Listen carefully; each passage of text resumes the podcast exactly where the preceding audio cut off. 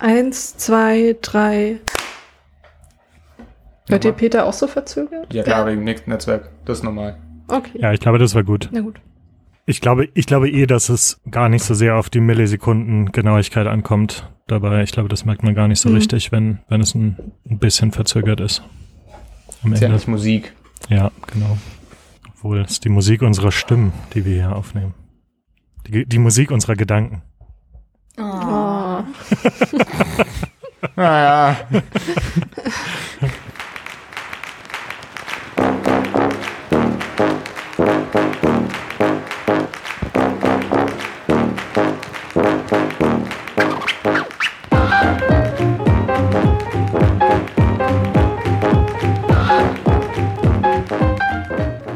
Hallo und herzlich willkommen zu Einbeutelbücher, dem Buchclub-Podcast. Wir sind Anna? Peter?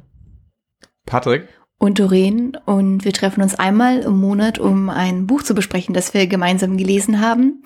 Und diesen Monat sprechen wir über David Schalkos Bad Regina. Genau, und Wir- Wir haben inzwischen rausgefunden, wie es ausgesprochen wird, oder? Genau, da gab es ja letztes Mal Unstimmigkeiten, ob es Bad Regina, Bad Regina ausgesprochen wird. Aber ich glaube, wir nach dem Lesen des Buches wissen wir jetzt, okay, Ja, wahrscheinlich. Wo, wobei Bad natürlich auch passen würde. Bad Regina. Und Anna, du hast das Buch für diesen Monat ausgesucht. Kannst du noch mal kurz sagen, ja, was, wie du auf das Buch gekommen bist und warum du das ausgewählt hast? Ja, also ich habe in einem Literaturblog darüber gelesen und das hörte sich ganz gut an.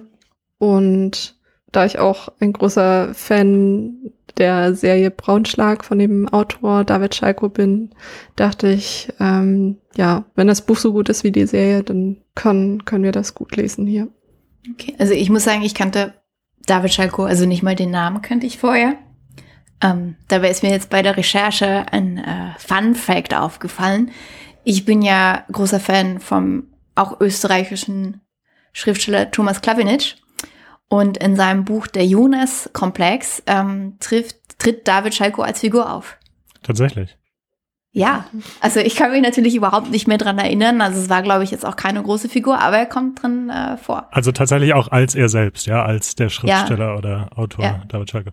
Weißt du, ob die sich Also- kennen oder war das? Ich, ich vermute, ich vermute. Also ähm, es gibt auch äh, Thomas Klawinisch Buch Das bin doch ich. Es ist auch sehr witzig, weil da kommt immer sein Freund Daniel Kiermann vor, äh, der ihm dann immer SMS schreibt und eigentlich immer irgendwie ein bisschen besser dasteht, irgendwelche Preise abräumt. Ist sehr witzig. Okay. Ähm, genau. Dann würde ich sagen, Patrick, du hast eine Zusammenfassung vorbereitet für dieses 400 Seiten starke Buch und ich habe dir vier Sätze gegeben, Das kriegt diesmal auch hin. in denen du das zusammenfassen kannst. Ja. Das, das lässt sich, also zumindest die äußere Handlung lässt sich auch definitiv in vier Sätzen äh, erklären, würde ich behaupten. Es geht um eben Bad Regina, das ist eine Bergstadt in Österreich, die ihre Glanzzeit schon lange hinter sich hat und so Stück für Stück langsam zerfällt. Und die Bewohner eben von der Stadt, die glauben, dass ein mysteriöser Herr Chen dahinter steckt, der Schritt für Schritt alles aufkauft und dafür sorgt, dass die Leute wegziehen. Deshalb entwickelt sich dann so durch das Buch hinweg, also so ungefähr drei Viertel des Buches, äh, nimmt das in Anspruch, dieser Entschluss, dass man diesen Herr Chen entführen müsse. So, das ist eigentlich der Hauptteil dessen, was passiert, so seitenmäßig. Und dann danach, als der Entschluss dann gefasst ist, geht es ziemlich schnell. Äh, sie entführen den dann und durch irgendwelche anderen Ereignisse klärt sich auf, warum Bad Regina eigentlich in Wirklichkeit zerfällt und dann ist es auch schon wieder vorbei. Also, das war eigentlich auch schon die ganze äußere Handlung zumindest. Wenn ich, wenn ich jetzt mal kleinlich sein darf, ist es nicht ein Dorf? Ja, das, ja, kann man Ist sich, es? Oder ist es eine Es, ist, Kurstadt? es Darf ich dazu schon mal einen Fun-Fact anbringen? Oh, ich glaube, wir haben den gleichen Fun Fact. Okay. Ja, ich glaube, wir haben den. Wir haben den alle. Äh, genau, ja, wahrscheinlich. Ich nicht. Ähm, also in mehreren Interviews habe ich gehört von David Schalko, dass es tatsächlich eine reale Vorlage für diese Stadt gibt in dem Buch, äh, nämlich Bad Gastein in Ja. äh, auch in Österreich. Und das ist eben genau das. Also das ist so eine Stadt tatsächlich. Ne? Also das ist kein Dorf, es ist eine Stadt mit Gro Grand Hotel und irgendwie Casinos und Kurbädern und allem. Da Äh, war ich schon. Äh, Ich war in dieser Stadt. Ich, das, bei dem Kongresszentrum, was beschrieben wird, muss ich auch immer an dieses Kongresszentrum ja, dort denken. das ist genau Stadt. das. Das ist genau das, wo er die Inspiration daher hat. Ja, Ah, geil. genau. Das ist, äh, das ist Bad Gastein und das ist genau. Das war lange Zeit irgendwie was, also Ziel der der Reichen und Schönen, die da irgendwie Urlaub gemacht haben in Österreich. Und inzwischen ist es halt auch irgendwie eine Geisterstadt, wo irgendwie kaum noch Menschen leben und, und, und alles vor sich hin verfällt. Und es gibt wohl auch ein Gerücht, dass, aber das, wie gesagt, ist nur ein Gerücht, dass irgendwie, äh, oder es ging mal so die Legende um, dass da jemand die Häuser quasi aufkauft und dann nichts damit macht und verfallen lässt und niemand weiß warum. Aber äh, genau, da ist wahrscheinlich nicht Realität, weiß ich nicht. Aber genau daher kam die Inspiration von für, äh, für David Schalko. Fand ich interessant. Cool. Sehr lustig. Ich habe auch Bilder Also, gesehen, das sieht ganz ja. beschaulich aus. Mhm. Nee, es sieht größer aus, als ich es mir so vorgestellt hätte im Buch. Und auch nicht so mondän. Und es hat tatsächlich auch einen Wasserfall und irgendwie Ja. äh, dann Ja. den Fluss, der da durchgeht, ja. Ja, und so, im, während ich das gelesen habe, dachte ich noch so, hä, also durch welches Dorf oder welchen Ort geht schon so ein Wasserfall durch? Aber ja, So ein ganz kleiner vielleicht. Mhm. Kann schon geben. aber ist ja schon, der ist gar nicht so klein. Aber okay, also es ist eine Stadt. Oder es war mal eine Stadt, Ja. sagen wir. Jetzt, jetzt Ja. sind nur noch 46 Ja. Einwohner übrig. Genau. Ich habe ja, äh, ich dachte, also ich hatte so die ganze Zeit so, ähm, ich habe ganz starke Wes Anderson-Vibes gehabt zum Anfang, als ich das Buch gelesen habe. Also allein schon das Cover hat mich extrem an Grand äh, Budapest Hotel erinnert. Und auch wirklich diese Atmosphäre, also im Grand Budapest ist es ja auch so. Also zum Anfang in dieser, oder nee, das ist die zweite Erzählebene, ähm, wo der quasi in der, in der Zukunft oder in der Gegenwart dort ist, der Autor. Und äh, ne, und dieses Hotel hat halt seine besten Zeiten ja auch schon hinter sich. Ne? ist alles ganz leer. Es gibt irgendwie nur drei Gäste, die sich da extrem gut aus dem Weg gehen können in der großen Anlage. Und daran hat mich das auch sehr erinnert. Und das war auch das Erste, was ich an dem Buch ganz interessant fand, ist die Atmosphäre. Also wir haben ja, wie äh, Patrick schon erwähnt hat, es ist ja wie so eine Art Geisterstadt, das ist ausgestorben, nur noch 46 Menschen da. Und wir lernen während des Lesens, glaube ich, zehn ungefähr von denen kennen mit ihren ganzen Hintergrundgeschichten. Was fandest du interessant daran? Oder was ist der. Die, diese, Atmos diese Atmosphäre hat mir halt sehr gefallen. Also zum Anfang habe ich mir da echt große, ähm, habe ich gedacht, oh, klasse Roman, äh, fängt sehr gut an. Also das hat sich dann im Laufe des Romans etwas geändert. Okay. Ähm, habt ihr das auch so wahrgenommen? Also wie habt ihr die Atmosphäre in dem Roman Also du, du meinst so dieses geisterhafte, verlassene, äh, die, Ja, aber diese auch so ein- Atmosphäre?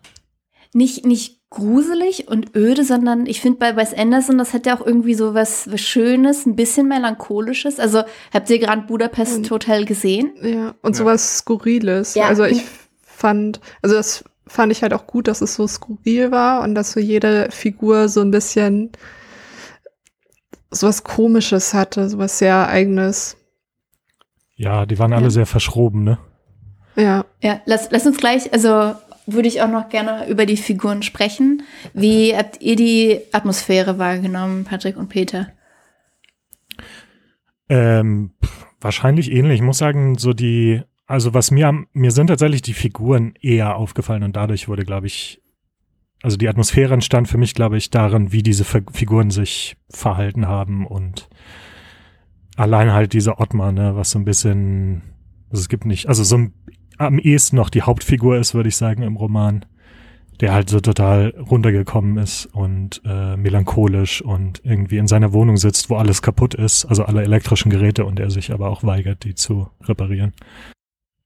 Ja, also für mich kam auch sowas, ja, was fast schon melancholisches auf, glaube ich. Melancholisch und träge, würde ich, würde ich sagen. Eben, und das ist, glaube ich, auch schon der Unterschied, wo ich zu so einem Wes Anderson-Film, allein durch die Art, wie die Bilder in Wes Anderson-Filmen eben gemacht sind, ist es ja meistens sehr lebendig und bunt. Mhm. Während das wirkte eher grau.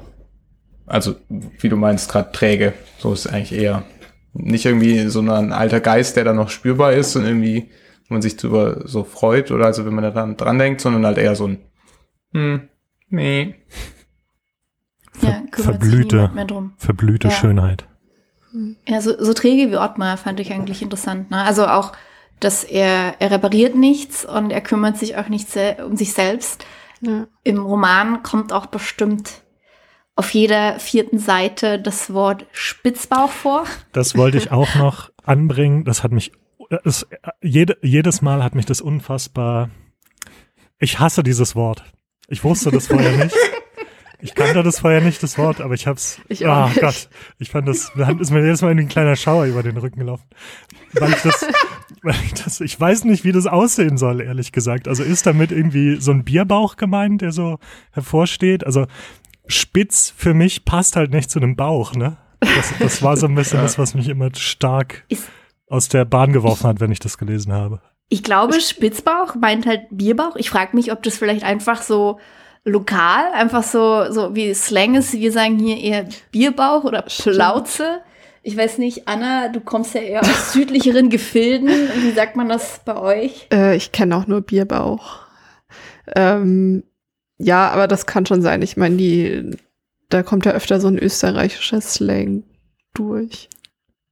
Genau, ich denke schon, dass irgendwie sowas damit gemeint ist. Es, es wird ja auch immer beschrieben, wie er Mhm. dann irgendwie sich in Bierbänke drückt und mit seinem Bauch immer überall dagegen stößt, mit seinem Spitzbauch. Ja, oder- Aber ich fand dieses Wort ganz Oder dass er ihn furchtbar. freilassen kann. Ja. Es, es hat, ja, es war irgendwann so ein bisschen nervig. Ähm, so, ja, wir wissen, er hat scheinbar Übergewicht, er lässt sich gehen. Er, also genauso wie Bad Regina verfällt, verfällt auch er. Ähm, genau, wir haben es ja schon angedeutet, die Charaktere sind alle sehr interessant, also viele auch so ein bisschen spleenig. Ähm, habt ihr einen einen Lieblingscharakter? Was, was ich irgendwie großartig fand, war, also nicht, weil ich die Person irgendwie sympathisch finde, aber die, die Mutter vom Bürgermeister, die endlich sterben möchte und dann immer stundenlang in der Kälte sitzt, damit Gott sie endlich zu sich holt. Ja, Das ist so, das fand ich irgendwie großartig. ich überlege, ich weiß nicht, ob ich einen Lieblingscharakter. Die hatten halt alle irgendwie ihre Marotten. Ja, so richtig sympathisch waren die alle nicht. Also ich weiß, wen ich am, ich, also dieser kleine Junge, den fand ich immer, der war immer, so, der war gruselig, fand ich tatsächlich so ein bisschen. Ja. Es gibt diesen Ja. kleinen Max, ähm, der irgendwie viel zu intelligent ist für sein Alter und das einzige Kind im äh, im Dorf, nee in der Stadt, was übrig geblieben ist. Und außerdem so ein kleiner Sadist, ne? Also irgendwie Ja. macht er mit Ottmar dann den Deal, dass der ihm ein Kind besorgen soll gegen den Gefallen. Und dann, wenn er, als er das nicht macht, fängt er an, ihn so ein bisschen zu malträtieren mit irgendwelchen Nadeln, die er ihm ins Fleisch rammt und so. Und wie, er stellt sich mal vor, wie er den foltert. Äh, Der ist ein bisschen wie Wesley auf, äh, auf Star Trek bei Picard. Das einzige Kind in der Gegend und leider auch noch nervig. Ja, und unheimlich. Also es wird ja dann auch erwähnt, dass er sich immer so ganz skurrile und besondere Arten und Weisen ausdenkt, Menschen zu foltern und zu töten. Und ich habe mir auch die ganze Zeit gefragt, was hat er mit dem Kind vor, wenn er das dann mal bekommt? Also ich hatte nicht das Gefühl, dass er mit dem einfach nur spielen möchte. Also ich fand den Schleining, den Polizisten, der war noch ganz, der war noch der normalste so im Kopf, halbwegs zumindest. Ähm, der war irgendwie so ein bisschen, der war nicht, der war nicht völlig verkorkst so. Der war, ich meine, das Einzige, was er gemacht hat, ist irgendwie die Sachen aus den verlassenen Häusern rauszuräumen und ein Museum aufzubauen. Und da könnte man auch sagen, das ist zwar spleenig, aber irgendwie halt trotzdem irgendwie interessant. Also eine, eine, eine gesunde, schöne Idee. Während alle anderen, obwohl Selma ist auch noch relativ beisammen. Und Charlotte äh, tritt eigentlich, also man weiß eigentlich nicht besonders viel über sie. Sie wirkt auch relativ normal, aber Ja. kommt halt auch nicht vor, so richtig. Ich meine, Schleininger war ja auch so ein bisschen so eine Außenseiter. Ne? Zum Schluss, als die dann die Entführung vom ähm, Chen- Chen-Plan machen sie das ja auch heimlich und er kriegt das gar nicht mit. genau, weil, weil er Ich- der Polizist ist halt, ne? Ja, Ja. Ja. aber ich, ich fand den ehrlich gesagt auch nicht so richtig sympathisch. Ähm, weil ich finde, der hat sich nicht ganz so korrekt verhalten ähm, gegenüber der Transfrau, Mhm. Patsy, die vorkommt und Petra. ähm, ach, Pe Petra, genau. Und ähm, Petra ist halt verliebt in ihn und ja, Also zum Schluss bringt sie sich dann um, weil Schleininger ihre Liebe nicht erwidert. Was ja okay ist. Aber es wurde ja auch so ein bisschen angedeutet, dass er schon irgendwie eine Liaison mit ihr anfängt. Aber es klingt so, als ob er das eher so aus, aus, aus Pflichtgefühl macht. Weil er sich halt quasi um die Ordnung im Ort kümmert. Es ist nee, sogar noch ein bisschen anders und das fand ich auch, ja. ich fand ich auch stark fragwürdig, ehrlich gesagt. Ähm, also es war ein Charakter, den ich, der mir irgendwie leid tat. Und zwar, weil sie halt in diesem komischen Dorf feststeckt mit all diesen Leuten. Ne? Also ich meine, die waren in, viele von denen waren in, in vielerlei Hinsicht jetzt nicht sonderlich politisch korrekt. Äh, also da waren einige rassistische und homophobe Statements dabei, glaube ich.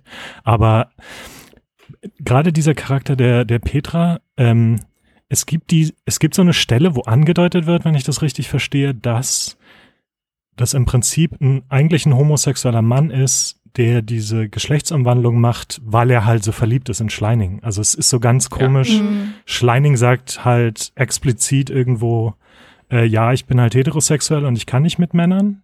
Äh, wobei er, wobei da auch schon was lief, habe ich das Gefühl. Also irgendwie gab es da Annäherung und dann meint halt Schleining, er, er kann nicht mit Männern, aber wenn du eine Frau wärst und daraufhin, also im Roman klingt so, als würde er sich daraufhin äh, umwandeln, also eine Geschlechtsumwandlung. Ja. ja. ja und das so fand ich, äh, irgendwie fand ich diesen Charakter dadurch stark fragwürdig, weil das, weiß ich nicht, also es ist so ein komisches Bild von, von Transmenschen, äh, ja. Ja. was da transportiert wird. Ja. Das geht ja eben dann auch weiter, dass das ja dann auch emotionale Erpressung gegenüber Steining ist tatsächlich. Das ist nicht so arg, dass er Ordnung will, sondern dass er halt Mitleid, weil er den Menschen schon sehr als, als sehr wichtig für ihn empfand. Und jetzt war quasi das Opfer, was Patsy dann im Endeffekt gebracht hat, war so krass, dass er dann halt doch nicht mehr sie ablehnen konnte. Es ging ja so weit. Ja. Ich meine, davon abgesehen, ja. ja, keine Ahnung. Stimmt eigentlich. Also eigentlich war mir Schleining auch ein bisschen sympathisch. Auch weil ich, ehrlich gesagt, auch weil ich das Gefühl habe, hatte zumindest am Anfang, dass er der Einzige war, der, der sie als Mensch behandelt hat, als einziger in der Stadt, der äh, übrig gebliebenen. Äh, aber es ist richtig, ja, also das war dann, hat ihm dann ein bisschen Abbruch getan generell waren die halt alle super verkorkst. Also das war, das hat mich so im ersten Viertel so ein bisschen oder Drittel des Buches so ein bisschen genervt. Also sie sind alle bescheuert. also so, die sind so. Damit will ich nicht sagen, dass die Leute nicht in solche Situationen kommen können und mit solchen, mit Dingen, die diese Menschen im Buch hadern, hadern können. Das überhaupt nicht. Aber sie bestehen alle nur aus Negativem. Also fast keiner von denen hat auch nur, äh, also das ist dann immer so indirekt, kommt ab und zu mal durch, dass sie nicht total durch sind. Auch viele Klischees, ne? Also ja, viele, viele Klischees. viele, Klischees. und Stereotypen. Also ich denke da zum Beispiel an den Zahnarzt. Oh Gott. der, äh, der natürlich nicht mehr so viele Kundschaft hat, nachdem Bad Regina jetzt bloß noch 46 Einwohner hat und ähm, sich dann äh, das quasi zur Angewohnheit gemacht hat, Zähne zu ziehen und zu behandeln, die eigentlich gar nicht krank sind, aber nur immer 30 Prozent, damit es äh, ja ein gewisser Prozentsatz, damit es nicht auffällt, außer bei Ottmar. Ich glaube Ottmar, ich weiß gar nicht, an irgendeiner Stelle der hat er kaum noch Zähne. Mm, und das ist ja auch so ein so ein Stereotyp, oder so eine Angst, die, die man immer mal wieder so hört, quasi, dass Menschen sagen, äh, der Zahnarzt oder die Zahnärztin, die die, die, die findet da Sachen, die gar nicht da sind, weil sie halt mit mir Geld verdienen möchte. Ich finde eigentlich nicht, dass es ein Stereotyp ist. Ich habe das schon manchmal gehört, dass, dass Menschen gesagt haben, mm, bei dem einen Zahnarzt, da, da hieß es, okay, ich muss hier ganz viel machen und beim nächsten was so, nee, ich hab, der mhm. findet überhaupt nichts. Also ich glaube aber auch, mh, hm, also Patrick hat absolut recht, finde ich. Die sind alle ziemlich verkorkst. Ähm, und aber wieder, ich glaube, das ist durchaus beabsichtigt. Also die sind durchaus so absichtlich geschrieben. Ähm, und auch dieses klischeehafte, es soll ja eine Allegorie sein auf Europa. Steht sowohl auf dem irgendwie Einbandtext als auch, äh, weiß nicht, in Interviews von David Schalko hört man das. Da würde ich auch noch gerne drüber reden, inwieweit das für euch funktioniert hat. Aber ich glaube fast, dass dadurch auch so ein bisschen dieses äh, wenn es irgendwie was Klischeehaftes gab oder was Schablonenhaftes sozusagen von diesen Figuren, dass es ein bisschen diesem allegorischen Charakter vielleicht Hm. äh, auch, auch äh, zugrunde liegt, sozusagen. Ja. Also es sind halt Vertreter für verschiedene quasi Rollen. Mhm. So, also, na, es gibt ja von jedem halt halt eins so ein bisschen. Und ähm, genau, wenn wir über die Allegorie, Allegorie sprechen, können wir auch darüber sprechen dann noch, dass alle möglichen modernen oder aktuellen Themen werden ja auch noch aufgegriffen. Mhm. Mhm. Genau, also vielleicht lass uns einfach jetzt darüber sprechen, Peter. Allegorie, ähm, genau, äh, auf dem Klappentext steht ja, ähm, er schreibt quasi eine Allegorie über den Untergang Europas. Genau, das ein, einen untergehenden Kontinent oder so, ne? Oder einen sterbenden Kontinent. Sterbenden Kontinent. Ja. Ja. Ähm, ja, das ist eine interessante Frage. Ähm, ich muss sagen, ich hatte Schwierigkeiten in das Buch reinge- reinzukommen, weil ich genau diese Erwartungshaltung hatte von dem Klappentext. Und ich hatte aber, ich glaube, ich hatte eine andere Vorstellung davon, wie es funktionieren würde. Und ähm, das hat halt am Anfang, ich weiß nicht, ob es jemals richtig geklickt hat, aber am Anfang hat es so gar nicht für mich geklappt. Es war auch so ein bisschen mein Film, den ich dann vielleicht geschoben habe. Also ich habe dann krampfhaft versucht, beim Lesen zu verstehen, oh Gott, was, wofür steht es jetzt? Wa- Was ist, was repräsentiert Ottmar? Was ist Wegenstein? Ist das irgendwie so eine Brexit-Geschichte? Äh, genau, das war irgendwie so ein Gedanke, den ich hatte, weil äh, am Anfang, also äh, bes besucht Ottmar ja Wegenstein und will ihn überzeugen, nicht sein Schloss auch noch an äh, Chen zu verkaufen. Und ich muss sagen, ich habe es mir, glaube ich, auch selbst ein bisschen schwer gemacht, dann dabei mich wirklich drauf einzulassen, äh, weil ich krampfhaft irgendwie nach, der, nach dem Sinn gesucht habe. Ähm, es hat nicht direkt so wirklich für mich funktioniert, ehrlich gesagt. Äh, ich habe aber im, dann ein Interview mit ihm gehört mit dem Bayerischen Rundfunk. Also David Schalko hat mit dem Bayerischen Rundfunk ein Radiointerview gemacht und da meinte er zum Beispiel, also es ist jetzt nicht irgendwie eins, also es sind jetzt nicht, ich habe irgendwie erwartet, dass die Figuren die einzelnen europäischen Länder sind, aber ähm, Ach so. was vielleicht einfach meine naive Vorstellung davon war, wie diese, wie dieses Buch funktionieren würde. Ähm, das sind halt verschiedene Aspekte, die diese Figuren repräsentieren. Ne? Also Ottmar zum Beispiel irgendwie so eine Sehnsucht nach so irgendwie dieser Popkultur der 80er und 90er und so diese Partykultur in halt irgendwie den Hochzeiten, ähm, wo alles irgendwie einfach schien.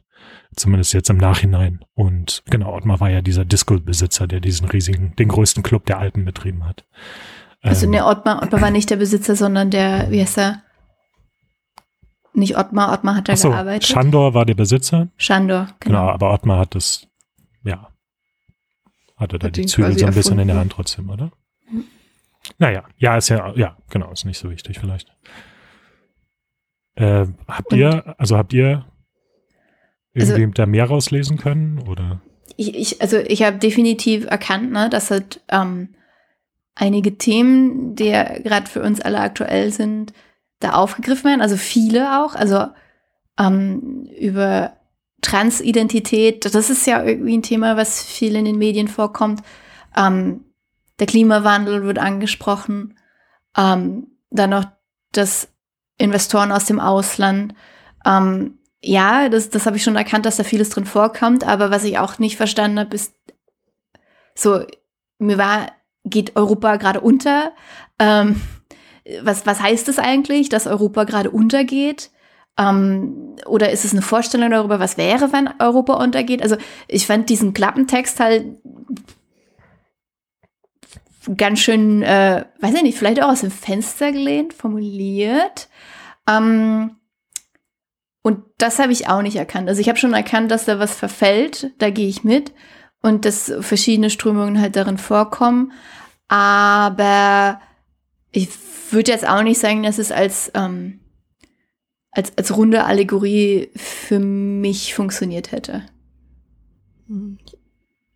Ich finde auch, dass es halt eher so eine Darstellung der Befürchtung oder so eine Ausschmückung der Befürchtungen ist, die viele Leute haben, gerade ähm, vielleicht auch in kleineren Orten, wo dann natürlich schon mehr auffällt, wenn da Geflüchtete ankommen und wo die Leute halt mehr Angst vor dem in Anführungsstrichen Fremden haben. Und das Buch treibt es halt so ein bisschen auf die Spitze und also ich habe es so ein bisschen ja, einfach wie so ein auf die Spitze getriebenes Beispiel wahrgenommen. Also da sind schon auch irgendwie Symbolebenen drin, glaube ich. Also zum Beispiel, dass es nur ein Kind gibt, ist die Überalterung irgendwie. Dann hast du den, die Kirche irgendwie, die in Wirklichkeit eine Mördergeschichte hinter sich hat. Also irgendwie die Kirche, die zwar noch präsent und geschätzt ist, aber in Wirklichkeit halt eine blutige Vergangenheit hat. Und da sind lauter solche Sachen sind da, glaube ich, schon drin. Aber vielleicht auch, wie Doreen gerade meinte, es kommt irgendwie zu keinem Schluss. Also es, es bleibt so in der Luft hängen. Es ist so, es ist irgendwie eine Überspitzung dieser Ängste. Aber sie führt nirgends hin. Also sie führt ja mhm. keine Katastrophe so richtig. Sie löst sich halt so irgendwie auf. Es ist kein, es ist definitiv keine, keine Darstellung von einem sterbenden Kontinent, weil es halt irgendwie keine. Ich weiß nicht, also ich, ich würde schon fast sagen, dass es eher eine Aufnahme des Ist-Zustands sein soll, als sozusagen ein Zukunftsszenario. Hm. Auch nach dem, was ich so, weiß nicht, gelesen habe in Interviewen, Interviews und Kritiken, sozusagen die Aussage oder die Idee ist, äh, Europas Glanzzeiten sind einfach vorbei, sozusagen. Ja, es, aber das ist. Es gab, eine, es gab eine Hochzeit, ähm, es gab eine Hochzeit, ist jetzt, also ist jetzt natürlich nicht von heute auf morgen. Also ist jetzt nicht so, dass wir gerade am Ende sind, aber ähm, es gibt halt irgendwie europäische Ideale, die äh, eigentlich nur noch Fassade sind. Äh, es werden, werden Flüchtende an den Außengrenzen festgehalten und äh, abgehalten. Es gibt einen Rechtsruck, also genau, ja, Rechtsruck und auch irgendwie Auseinandersetzung mit Nazi-Vergangenheit, glaube ich, ist da, ist da drin in dieser Figur des Bürgermeisters und seiner Mutter. Also so ein, keine Ahnung, genau. Ich glaube, die Unterstellung ist so ein bisschen teilweise moralischer Bankrott und auch so ein bisschen halt wirtschaftlich, wie gesagt, also wir sind jetzt nicht am Ende, aber es lässt sich halt absehen, dass der Rest der Welt aufholt. So. Und das ist halt, das ist halt super reaktionär. Also deshalb finde ich die Darstellung aber überhaupt nicht gelungen, wenn man, wenn man diese Perspektive einnimmt. Das Wieso ist, halt, ist das reaktionär? Weil das an wie so eine goldene Zeiten zurückerinnert wir, wir erinnern uns nicht an die Zeiten, als es noch Bombenanschläge von Deutschen gegen Deutsche gab oder als Irland in Flammen stand und jede Woche Leute erschossen wurden ja. oder im Baskenland Leute. Also welche goldenen Zeiten von Europa denn bitte? Als wir irgendwie den Zweiten Weltkrieg ausgelöst haben und die ganze Welt mit, mit Maschinengewehren und Panzern überschüttet haben oder kurz davor im Ersten Weltkrieg oder davor in der Kolonialzeit oder also welche goldene Zeit? Das ist so. Na, wenn dann, ähm, wenn dann danach Wirtschaftswunder, ne? Ja, ge ja genau, aber ja, cool, dann hatten wir geteiltes Deutschland. Also das, es blendet ja, halt aus, wie viel Gutes es auch gibt. Es, es, ja. es tut so, als wären diese Probleme zivilisationsbeendend oder Lebensstandard beendend. Also so. die resultieren ja alle aus Wohlstand, die Probleme. Also Einige Überalterung. Ja, ja. Fairpoint, ja, ist richtig deshalb fand ich es auch so ein bisschen, also das ist vielleicht auch dieser Eindruck von Plattitüden, den wir haben. Weil es ist so, ja, klar passiert es. Also ist gut, natürlich leben wir gerade in der Zeit. Es kann sein, dass man in 20 Jahren diesen Roman ganz anders lesen kann, weil man das dann, das hilft, in diese Zeit zurückzukommen. Aber jetzt gerade liest es sich so wie eine große, lange Bestandsaufnahme und du denkst so, ja, ja, aber das ist ja nicht alles, was passiert. Das ist ja nicht, Europa besteht ja nicht nur aus Rechtsruck. Der Großteil der Bevölkerung ist nicht rechts. Es gibt keinen Rechtsruck im Sinne von, dass sie plötzlich politisch, also in manchen Ländern gibt es das, dass sie politisch krass in die Macht gekommen sind, aber in Deutschland zum Beispiel ist es bei weitem nicht passiert. Ja, aber ja. in Polen, in Frankreich. Nee, genau, es gibt Länder, definitiv. In Frankreich, glaube ich, so halb, ne? Ich weiß gar nicht. Ja, also, ja, so halb. Also da gab es mal die Europawahl, wo äh, Le Pen ziemlich weit vorne lag, oder? Erinnere ich ja. mich da gerade falsch? Die letzte Aber Europawahl? Ich meine, auf jeden Fall der Eindruck reicht ja schon allein, dass wir den haben. Mit dem Erstarken der AfD finde ich schon, dass wir auch eindeutigen gewissen Prozentsatz in der Bevölkerung haben, ja. der rechts denkt. Ja. Genau, aber ähm, wir dürfen halt nicht vergessen, dass die CDU in den 70er Jahren wahrscheinlich der AfD harte Konkurrenz gemacht hatte. Und das nur, auch nur daran mhm. liegt, dass die CDU mittlerweile, die die bürgerliche Mitte ja irgendwie vertritt, so liberal mhm. geworden ist, dass sich jetzt da wieder was abspaltet. Also da ist es wieder die Frage, haben wir denn jemals in einem anderen Europa gelebt? Wenn man behauptet, dass wir auf einem sterbenden äh, oder dass es einen Zerfall gäbe, dann müsste es ja irgendwann mal da gewesen sein. Also so richtig hat es von für keinen von uns funktioniert. Nee. Also ich fand es so ein bisschen, also am Anfang fand ich es gut, weil ich diese Skurrilität sehr mochte. Und dann teilweise ist so ein bisschen abgerutscht, auch so ein bisschen durch die Dialoge, weil das immer viel so ähm, Aphorismen waren, die einfach so nacheinander so ausgeworfen wurden von den Leuten. Immer irgendwelche Weisheiten und Meinungen.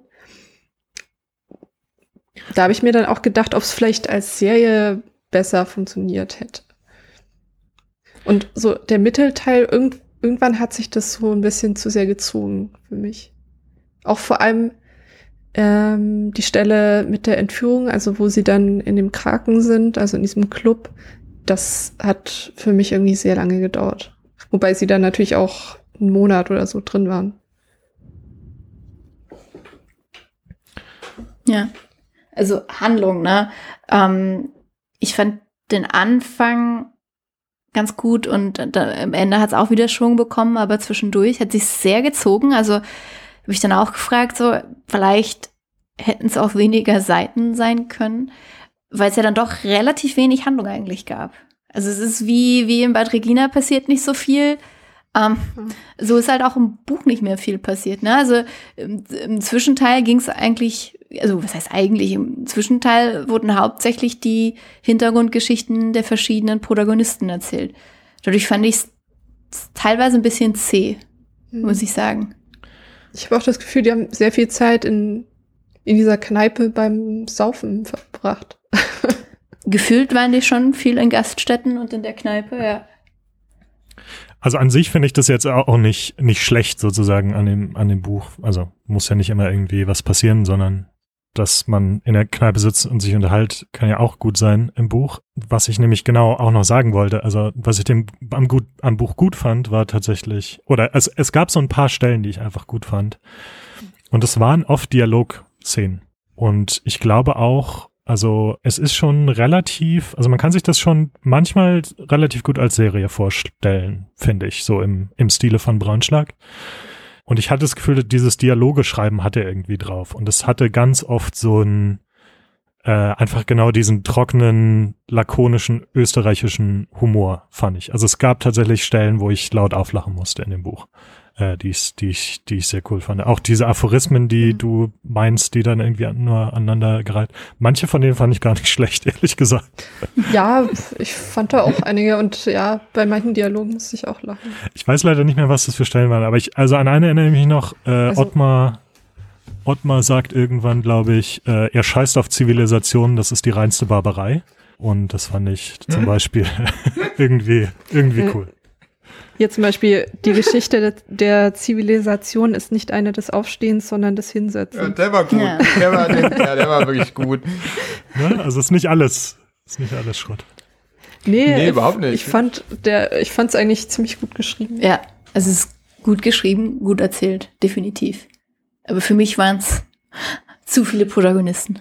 Gut erzählt. Ja, das, also, das mit den Namen, das fällt mir auch Ja, das, das fand ich auch schwierig und also deswegen, ja, ich denke auch nicht, dass, dass äh, immer irgendwas passieren muss in einem äh, guten Roman. Absolut gar nicht. Ähm, aber es hat sich für mich trotzdem gezogen, auch wenn die Dialoge wirklich gut waren und die Figuren mochte ich auch, ob, also ich fand sie nicht sympathisch, aber sie waren interessant, ob ihre äh, Skurrilität. Aber es so deswegen, also der Roman hat bei mir nicht so gut abgeschnitten, weil sie es halt einfach so gezogen hat. So viele verschiedene Charaktere, die vielleicht schon alle irgendwie in diese Allegorie passen, aber ja, den Roman dadurch vielleicht nicht, also es hat sich gezogen. Ja, also ich muss auch zugeben, ich musste mich so ein bisschen, ich weiß nicht, ob ich durchkämpfen sagen will, aber es war bisher in dem Buchclub jetzt das Buch, wo ich mich am meisten dazu bringen musste, das tatsächlich auch dann zu Ende zu lesen. Und ich habe es tatsächlich heute Morgen, habe ich die letzte, die letzten Seiten gelesen. Ähm, ich auch. Äh, Ich habe ich meine, eine halbe Stunde vor Podcast das fertig gelesen. ich habe heute 150 Seiten gelesen. Ich wollte mal eine, also eine, ich habe ja eine Stelle gefunden, die ich, ich es ist wahrscheinlich auch nicht, weiß nicht, ob die lustig ist, wenn ich die vorlese, aber ähm, irgendwie Fink, der einzige Gast in diesem Grand Hotel, äh, die redet mit Ottmar darüber, über den Plan, sozusagen Shen zu entführen. Und meint irgendwie, das wollten sie doch sagen, oder? Ottmar nickte und sagte, nein. Ähm, und äh, das fand ich, fand ich ziemlich gut. Ähm, und ich habe die Stelle gerade nochmal genommen, weil ich das auch irgendwie interessant fand. Ähm, Ottmar hat irgendwann diese Idee oder Ottmar fährt irgendwann zu, zu Chen halt und beobachtet den und sieht irgendwie das Haus, in dem er wohnt. Und es gibt halt den Punkt im Buch, wo dann alle auf einmal beschließen, äh, ihn zu tatsächlich zu entführen. Äh, was eigentlich fand ich diese Entführung auch ganz witzig, ehrlich gesagt, weil das auch sowas, das hat dann, das hatte dann sowas total Kleinstadtmäßiges, ne? Also es ist irgendwie Ja. dieses Verbrechen, was sie begehen, aber sie machen das halt alle gemeinsam, indem sie irgendwie in den Reisebus, Reisebus. vom lokalen Reisebusunternehmer steigen und halt dahin fahren und den irgendwie einladen. Ähm, so, so Kaffeefahrt. ja, genau. So, das fand ich irgendwie auch wieder witzig. Und was mir aufgefallen ist, ähm, es schreiben alle Ottmar die Idee zu, aber der wollte das überhaupt nicht. Hat, das war mein Eindruck. Also es gibt irgendwie diese Beerdigung, auf der sie diesen Plan fassen und es setzen sich alle zu Ottmar und sagen, dein Plan ist, wir setzen jetzt deinen Plan um, aber er hat es niemandem vorgeschlagen, wenn ich mich richtig erinnere. Also ähm, Doch, er, er hat es schon im Kopf und er sagt hat es es im ab Kopf. und zu mal, aber er so Helge, ne? Zum, Ja, zum genau. Sagt So, das und irgendwie er, im aber, aber er ist so der, er wird so zum, zum Initiator gemacht, aber er hat eigentlich Ja. gar nichts gemacht, um das zu initiieren. Das, das, das fand Also ich er auch ist irgendwie. halt einfach viel zu träge, um was zu initiieren. Aber ich habe auch das Gefühl bekommen dann, als es so losging, dass er überhaupt das nicht wollte, ehrlich gesagt. So, das fand ich irgendwie, ich auch. fand ich irgendwie auch ganz interessant. Ich glaube, es war sogar relativ explizit, oder? Teilweise. Er hat schon ziemlich deutlich gesagt, so, oh nö, aber naja, Genau, dann ist jetzt irgendwie einfach, doch. einfach mitzulaufen, Ja. ist jetzt auch ja, egal. genau. Ja, Mitlaufen ist einfacher. Wo, worüber ich noch gerne reden würde, ist das, das ganz, ganz, ganz, ganze Ende. mhm. Ähm, also ganz zum Schluss. Patrick, der hat ja das, wie ich weiß, Ende kurz vor Beginn der Aufnahme gelesen. Magst du noch mal ganz kurz sagen, ähm, was passiert? Die kommen, nachdem äh, sie jetzt, ich glaube, einen Monat oder ein paar Wochen waren die halt in diesem Bunker. Und dann kommen sie zurück äh, nach Bad Regina. Also was erstmal passiert ist, während die im Kraken drin sind, ähm, Der Krake ist der Club. Achso, ja, der Krak ist der Club, in dem sie äh, Jen entführt haben. Äh, während sie da drin sind für einen Monat oder länger, äh, kommt raus, wa was eigentlich passiert mit Bad Regina. Weil ähm, Jen ist eigentlich nur ein Mittelsmann, der für ähm, Gideon, Bronberg? okay, weiß das noch jemand? Bromberg? Bromberg. Bromberg? ja, genau. Das ein bisschen klingt wie Bloomberg, ne? Aber naja. Ähm, Gideon Bromberg, ähm, der Mittelsmann ist, der das ganze Dorf aufkauft. Und Gideon Bromberg ist ein Junge, der, also mittlerweile ein alter Mann, aber ist als Junge in Bad Regina aufgewachsen. Und zwar als Kind eines ähm, jüdischen Vaters.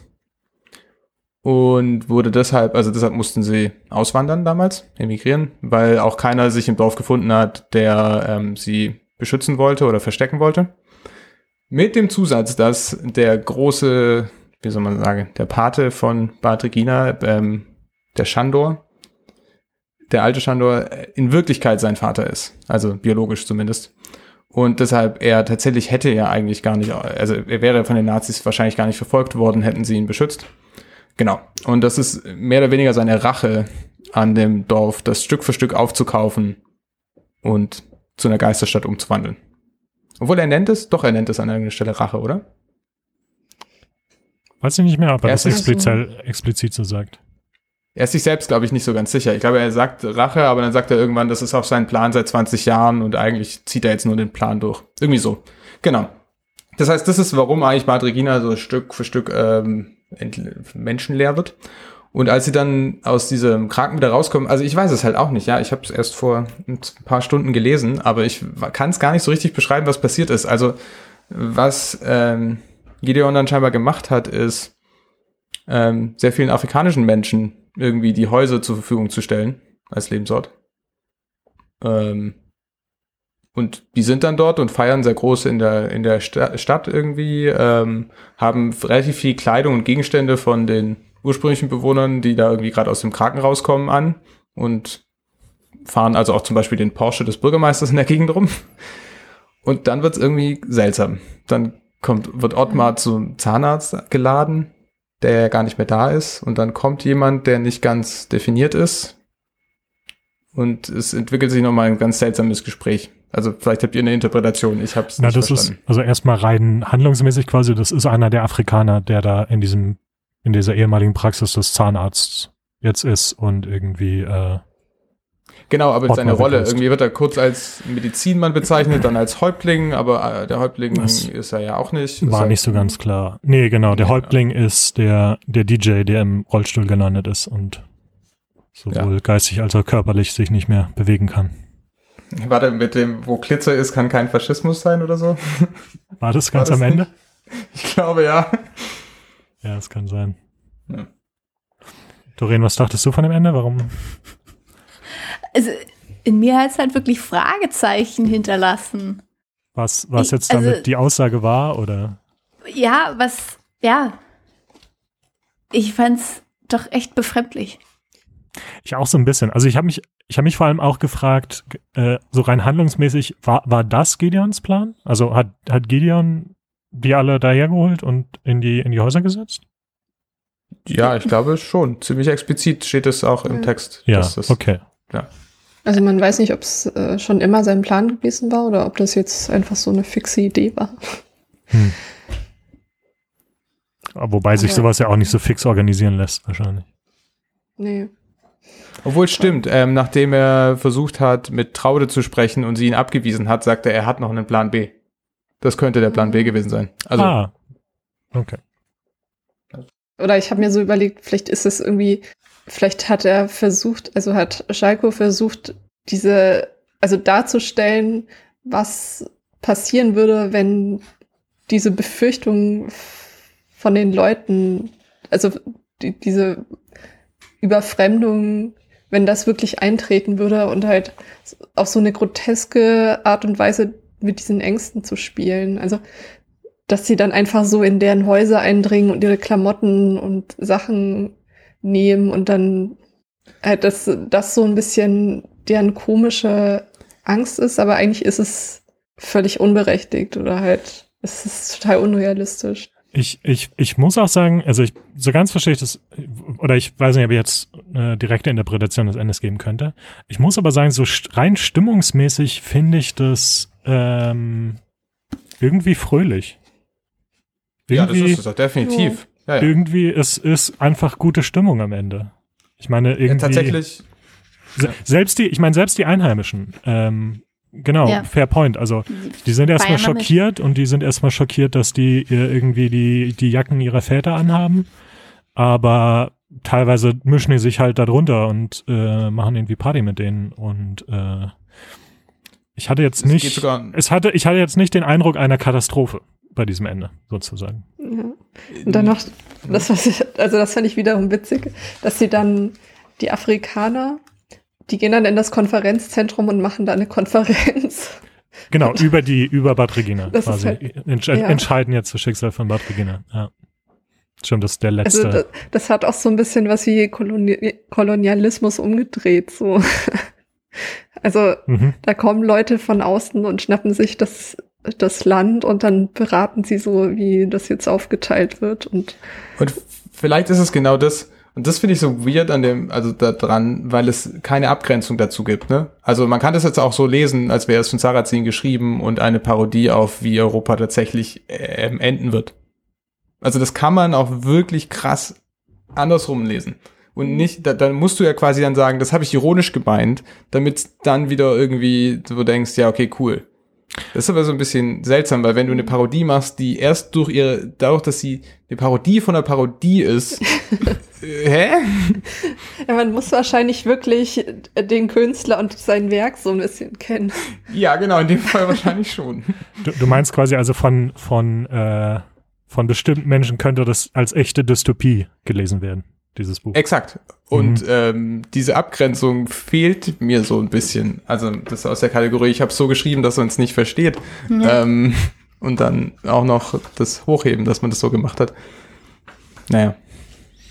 Okay. Also das Ende ist, äh, Peter, ich gebe dir übrigens recht, das Ende ist super positiv eigentlich. Also zum Beispiel ähm, bei dem Polizisten, der hat eben immer sein Leben lang Phantomschmerzen im Arm und die lösen sich plötzlich auf zum Beispiel. Mhm. Und solche ähnlichen Sachen passieren, glaube ich, auch. Ottmar ist kurzzeitig zumindest ähm, plötzlich aktiv Mhm. und fühlt sich nicht mehr träge. Ja, aber ich glaube, ich habe jetzt gerade noch mal reingeguckt. Es ist ja wirklich eine Weile her, dass ich ähm, das gelesen habe. Was, was mich halt, was ich halt befremdlich fand, war, dass so ein bisschen, das waren solche, diese Klischees, so, da wird auf einmal von, von Häuptlingen und Medizinmännern gesprochen. Und das, das hat mir so ein bisschen, was heißt so ein bisschen, das hat mir, ist mir negativ aufgestoßen, so quasi, Ja, weil, ne? aus der gleichen Kategorie. Wenn das eine, kannst du jetzt auch echt falsch verstehen. Ja. Ja. Und Da, das konnte ich auch nicht wirklich auflösen für mich. Also ja, die, die das ist angenehm, dass die ähm, Einwohner von, von Bad Regina das positiv aufnehmen, aber mich stört diese Darstellung einfach von den Menschen, die da aus Afrika gekommen sind. Also wo kommen die her? Wer hat, also sind die von sich aus gekommen oder hat Gideon Bromberg die da hingebracht, was ich halt irgendwie auch komisch finde. Na, also, und dann werden die alle so klischeehaft Oh mein Gott. und stereotypisch die- dargestellt. Also, Die Ebene ist auch noch besser. Wenn man das jetzt als von Sarrazin geschrieben interpretiert, dann ist es ja auch noch ein Jude gewesen, der die Überfremdung der Heimat quasi herbeigeführt hat. Wow! It's all in there. Ja, vielleicht Okay. ist es halt auch einfach absichtlich so eine klischeehafte Darstellung, weil, weil Schalko sich so dachte, ja, denkt ihr jetzt ernsthaft, da kommen jetzt Afrikaner und ziehen eure Kleidung an und tanzen dann wie wild, weil äh, das ja auch so ein bisschen das rassistische Bild Ja. ist, dass es Wilde sind, die Häuptlinge haben Ja. und dann tanzen die da fröhlich und balancieren Sachen auf ihren Köpfen. und vor allem das ist Afri genau, Stimmt, das ist ja, halt auch so ein stimmt. Afrikaner, das Afrika ist so, so ein großer Kontinent, ne? ja, Das hat mich halt auch gestört. Du, du sprichst hier von Afrikanern und dann bringst du halt diese, ja, diese rassistischen Bilder halt hoch. ja. Alle tanzen dir halt wild und Ähm, also ja, ich gebe dir recht, Doreen, dass es. Ich war auch, ich, ich, ja, ich war auch leicht verwirrt von dem, äh, von dem, von dem Ende und mir ist es aufgefallen. Ich wollte kurz noch mal anbringen, dass ähm, bei mir, also bei euch steht es, ihr habt alle die Printausgabe. ja. Mhm. Bei euch steht es am Anfang des, des Buchs. Bei mir steht nach der letzten Seite kommt der Hinweis, äh, wir weisen darauf hin, dass einige Charaktere in diesem Buch äh, rassistisch, rassistische Sprache verwenden. Ähm, und ich muss sagen, das war eine, ich, ich, es war ein interessanter Moment, das am Ende des Buches zu lesen. Also irgendwie ähm, fand ich diesen Hinweis dann so ein bisschen überflüssig und es war fast so eine, klang fast wie eine Anschuldigung an mich, den Leser. So, also wir wollen nochmal, wir wollen noch mal darauf hinweisen. Es war jetzt aber schon auch ein bisschen rassistisch, was Sie da gelesen haben. Falls du es nicht Aber verstanden was, hast. was ich nicht, genau, darüber würde ich jetzt auch wirklich nochmal gerne sprechen, ne? So, ja, also da, da sagen einige Leute wirklich definitiv rassistische Sachen. Die Figuren benehmen sich auch rassistisch. Aber gleichzeitig finde ich vor allem dieses Ende ist auch eine rassistische Darstellung. Und das wurde ja auch nicht angemerkt. Auch einige der Handlungsstränge sind rassistisch oder die Beschreibungen von den Menschen sind rassistisch. Warum steht das da nicht? Und warum überhaupt diese Anmerkung? Falls ihr es nicht gemerkt habt, die Figuren sagen rassistisches, ne? Vielleicht war das einfach so ein rechtliches Ding. Nee, ja, Trigger Warning, wenn dann. Hm. Also rechtlich ist das, glaube ich, kein Problem, aber als Trigger Warning hätte ich das jetzt erwartet. Ich meine, es ist interessant, dass Sie davor waren, aber nicht vor irgendwie Ja. trans, Vor, vor diesen transphoben, Bildern. Ja. transphoben. Ja. Oder Ähm, Vergewaltigung. ja, genau, da kommen einige Sachen vor. Oh ja, stimmt. Oh, das hatte ich ganz vergessen. Stimmt. Das war eine sehr Ja. unangenehme Szene. Ähm, Ja. War das? mit Rebecca, als er mit Rebecca, als Ottmar mit Rebecca in, in Amerika ist und sie ihn verlässt, vergewaltigt er sie. Echt? Es, es wird auch nur so, so ganz beiläufig in einem Nebensatz. Vergewaltigung wird auch nicht benutzt als Wort. Es wird so, Ähm. es wird umschrieben quasi. Ja, so, dass er sich, also ich weiß gar nicht mehr, wie das genau gesagt wurde, aber ich glaube so ungefähr so, dass, dass er sich auch nimmt oder ne, auch wenn sie nein oder also und das fand ich auch richtig unangenehm. Also Ottmar war für mich danach dann auch durch. Also so, sonst ist er, also ja. Wie gesagt, mich hat's, mir ist es wirklich unangenehm aufgefallen. Und mir ist es nicht klar, warum man, warum dieser, dieser, dieser Hinweis da steht, dass die Charaktere rassistische Sprache benutzen, aber dann gleichzeitig, vor allem am Ende, halt dieses wirklich heftige rassistische ähm, Stereotyp aufgegriffen wird. Vielleicht, also man könnte jetzt, okay, man kann jetzt, oh sowas mag ich eigentlich nicht. Hm. Aber man kann das ja so interpretieren, dass das jetzt, es, es wechselt ja jetzt die Ebene. Der, na, der ganze Rassismus und das Verkorkste wechselt jetzt von den Charakteren raus in die Beschreibung tatsächlich. Eben das, was wir vorhin hatten. Davor war die Beschreibung von den, von den einzelnen Figuren, eben zum Beispiel von Patsy, oder von den ausgestoßenen Figuren von Patsy oder von Jen, die waren nicht problematisch. Die waren nicht tendenziös oder irgendwie sowas, sondern nur die Charaktere, wie sie mit diesen Figuren umgegangen sind. Na, wie gesagt, also ich hatte auch meine Probleme mit, mit Petra und wie ihre Beweggründe mhm. dargestellt ja. wurden. Okay, fair. Ja, mit der, ja. mit der, mit dem Charakter an sich. Okay, aber wie dann, also, aber das liegt ja eher an aber der das ist ja, das ist ja die, aber das ist doch genau die Ebene. Das ist halt nicht sozusagen ja. die Ebene, wie fair, die stimmt. Figuren mit ihr umgehen, sondern es ist die Ebene, wie David Schalko diese Figur geschrieben hat. Ja. Äh, ja, ich würde nochmal unterscheiden zwischen der Konstruktion der Figur selbst und dem Text, der da wörtlich steht. Aber du okay, hast recht. Okay. Also da gebe ich dir recht. Aber interessant ist halt, dass am Ende diese Ebene wechselt auf die, plötzlich ist der Erzähler eben auch so und plötzlich sind, ist die komplette Welt so konstruiert. Ja. Also man könnte es auch als ein, so, wir bringen das jetzt näher an dich heran äh, interpretieren oder sowas. Aber ich bin da halt so ein bisschen vorsichtig, weil das ist halt so ein bisschen schade, wenn man da jetzt erstmal zwei Stunden theoretisieren muss, um mhm. dann zu verstehen, wie sich das Bild auflösen lässt. Ja.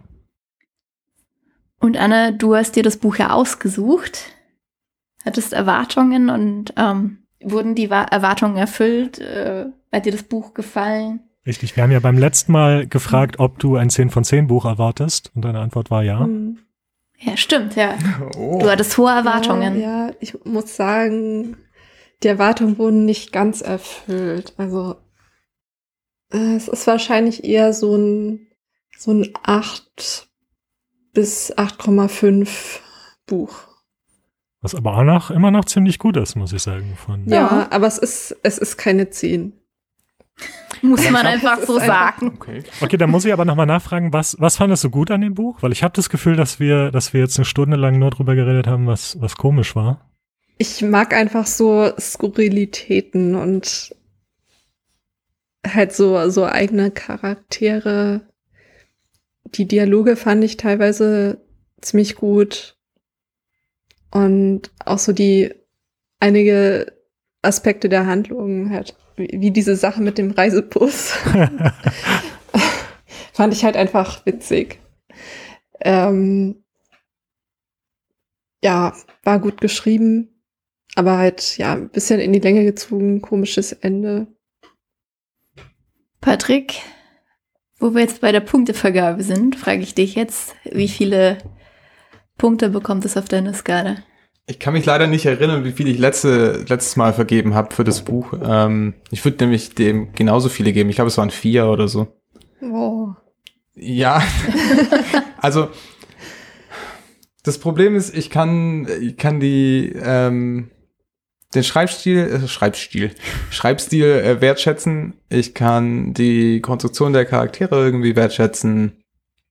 So die Idee an sich finde ich eigentlich irgendwie auch spannend, aber es kommt nicht zusammen irgendwie für mich. Also es, es, es bewegt sich so zwischen verschiedenen Perspektiven hin und her. Die Nachricht ist am Ende dann doch nicht klar.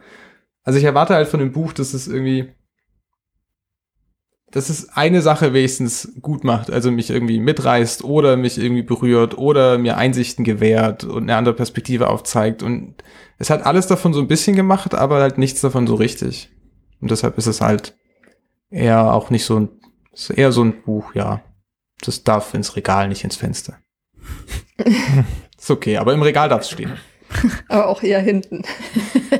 Ich meine, das Cover ist schön. Ah, nee, ganz. Ja, Das Cover ja, ist stimmt. wirklich Das ja, Cover ja. ist total, also allein das Cover ist doch schon mal noch ein Punkt mehr. Ja, das stimmt, das Cover ist nicht schön. Okay, dann gebe ich einen halben vielleicht. Das ist ein bisschen schöner als das Cover letztes Mal. Okay, fair.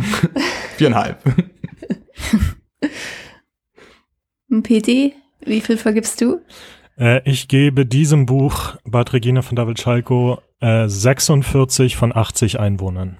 Äh, weil das ist die Anzahl der Einwohner, die übrig ist. Und ich würde so ein bisschen mit Patrick mitgehen, glaube ich. Äh, ich muss auch, wollte auch nochmal sagen, ich fand's auf eine gewisse Weise ähnlich zu dem Buch, was wir da vorgelesen haben, zu Privateigentum. Einfach sozusagen diese Ebene von niemand ist so wirklich sympathisch und das sind alles so irgendwie kaputte Menschen. So fand ich irgendwie ein Privateigentum, fand ich, fand ich hier auch.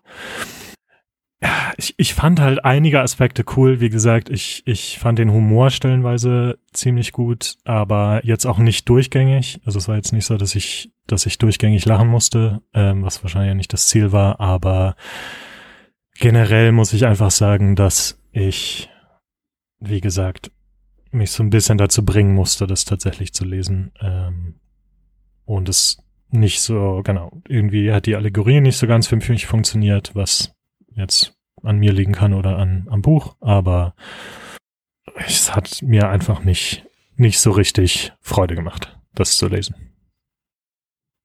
Ja, da würde ich mich anschließen. Ich fand, wie gesagt, ähm, zum Anfang, als ich es angefangen habe zu lesen, hatte ich auch, es war ein guter Einstieg. Ich mochte die Atmosphäre, ich mochte die skurrilen Personen. Ähm, aber dann hat sie es für mich wirklich einfach gezogen, es ist nicht viel passiert. Ähm, und diese Allegorie funktioniert für mich auch nicht ganz so gut. Ich bin mir nicht sicher, äh, also er spricht halt immer von Satire, ähm, wie, wie satirisch ich diese Darstellung der, der Transfrau finde und der Figuren der, der afrikanischen Menschen am Ende.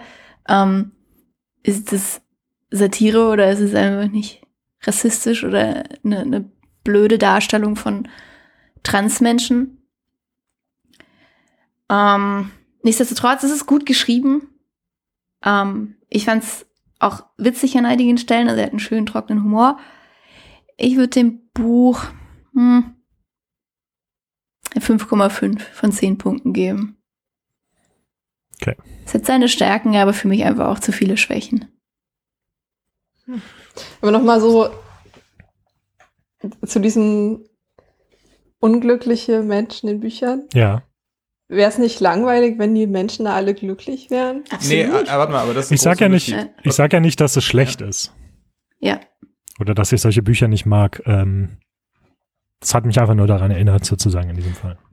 Ich finde das eine super gute Frage, weil ähm, das ist die Darstellung der Person, also die, es gibt Bücher, die sind super tragisch. Tragisch, oh Gott. Tragisch heißt es.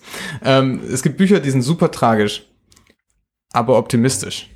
Okay, das klingt Mhm. erstmal komisch, aber die sind halt, da passieren ganz viele schlimme Sachen, aber du kommst am Ende raus und denkst, die Welt ist gut. Mhm. Und es gibt Bücher, da, da geht einfach alles schief und du denkst so, warum?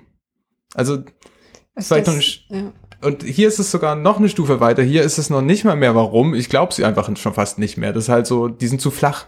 Die sind einfach nur, die bestehen nur aus der schlechten Eigenschaft und die Leute. Und da gibt es keinen anderen Teil gefühlt. Und das dann irgendwie so ein bisschen, ich gebe dir absolut recht. Das ist ja sonst wie ein Charakter, der nur positiv ist, ist ja irgendwie, ich weiß gar nicht, was Das das ist sein soll. langweilig. Ja. Also die hat einfach so die Entwicklung, oder euch hat die Entwicklung gefehlt. Mm, Nee, sondern initial überhaupt eine andere Eigenschaft außer ihrer negative. Also sie sind quasi, das ist ja vielleicht auch der Punkt ist von den Charakteren, aber sie bestechen alle nur durch diese eine negative Eigenschaft, die sie haben irgendwie. Sie sind auch nicht sehr komplex, die Charaktere. Ja. Was ich wieder so ein bisschen dem allegorischen Charakter vielleicht zu Füßen legen würde. Ja. Ähm, ich sage auch nicht, dass es immer schlecht sein muss. Äh, also wie gesagt, ich glaube, das kann auch einfach cool sein. Vielleicht war ich zum Beispiel einfach nicht in der Stimmung gerade, noch, noch mal so ein Buch zu lesen. Aber ist ja interessant, dass, also ist ja auch interessant, dass wir mal unterschiedlicher Meinung sind. Yes. Also waren ja bei Ja, anderen Büchern Das auch. stimmt. Aber das ist doch interessanter, als wenn jetzt alle das gleiche. Genau, wir brauchen mehr polarisierende Bücher und Ja. ich habe das Gefühl, dass das nächste Buch polarisieren wird. Patrick hat sich eins rausgesucht und ich habe so ein Gefühl, da werden unsere Meinungen auseinandergehen. Patrick, Aber erzähl jetzt, mal. jetzt, nicht, jetzt nicht so schon da reingehen, bitte. Achso, wir werden das alle auf andere Arten und Weisen großartig finden. Also es würde mich auch interessieren, weil, ähm, also mal gucken, ob wir es alle überhaupt zu Ende lesen. Also das Buch ist The Vanished Birds von Simon Jimenez. Ich glaube, dass man den Namen so ausspricht. Ich weiß es, ausspricht. Ich weiß es ehrlich gesagt nicht. Ähm, ja, das ist ein Science-Fiction-Buch. Ähm, und ich hoffe, dass ihr jetzt nicht schon weggehört habt. Also es war ja irgendwie offensichtlich, dass ich eins aussuchen werde aus der Kategorie. Äh, es ist aber ein Space-Opera-Buch. Das heißt, ähm, der Science-Fiction-Teil ist gar nicht so dolle wichtig. Das könnte auch in einem anderen Setting spielen. Die Handlung steht hier tatsächlich im Mittelpunkt und nicht irgendwie die Zukunftsvision oder was, die gesellschaftliche Debatte oder was auch immer. Genau, ich bin sehr gespannt. Ähm, es hat durchaus relativ viele gute Bewertungen, auch ähm, in Nutzerforen und allen möglichen anderen Portalen. Gleichzeitig habe ich mal so ein bisschen reingelesen. Und zwar gilt der Stil irgendwie als lyrisch, aber ich konnte jetzt in den Leseproben noch nicht so wiederentdecken. Deshalb bin ich mal sehr gespannt, woher das kommt. Ja, wir, wir sind gespannt und die nächste Folge erscheint am 1. April. Wir hoffen, ihr seid da wieder dabei. Bis dahin wünschen wir euch, wünsche ich euch viel Spaß beim Lesen und sage Tschüss. Tschüss. Tschüss.